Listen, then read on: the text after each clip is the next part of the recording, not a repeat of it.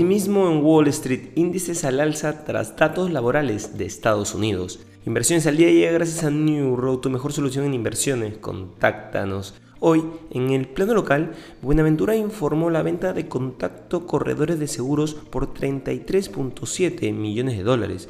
Scotiabank informó que Fitch modificó su calificación en moneda extranjera a A negativo. Los portales colocó bonos corporativos mediante oferta privada por 6 millones de dólares y Bosques Amazónicos colocó bonos sostenibles mediante oferta privada por 108 mil dólares. En los mercados internacionales las malas noticias sobre el mercado laboral son una muy buena noticia para los mercados. Los principales índices de Wall Street cotizan al alza, el Dow Jones ganando un 0,44%, el S&P 500 arriba un 0,64% y el Nasdaq en verde un 0,53%.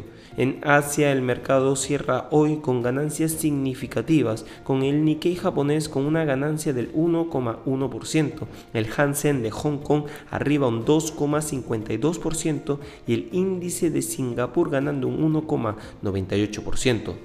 Por otro lado, al final, los datos de empleo en Estados Unidos correspondientes al mes de octubre han reflejado la debilidad del mercado laboral. El mes pasado se crearon 150.000 nóminas no agrícolas, cifra más baja que el mes anterior y menos de lo estimado la tasa de empleo sube una décima hasta el 3,9%, superior al 3,8% estimado. En cuanto a las nóminas privadas no agrícolas en octubre, se crearon 99.000, inferior dato de lo estimado.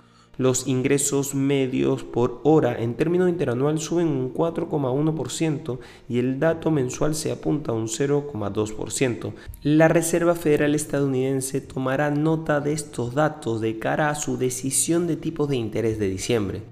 Y no queremos irnos sin mencionar que las acciones de Apple descienden antes de la apertura del mercado de Estados Unidos, ya que persiste la preocupación en torno a las previsiones del gigante tecnológico para este trimestre.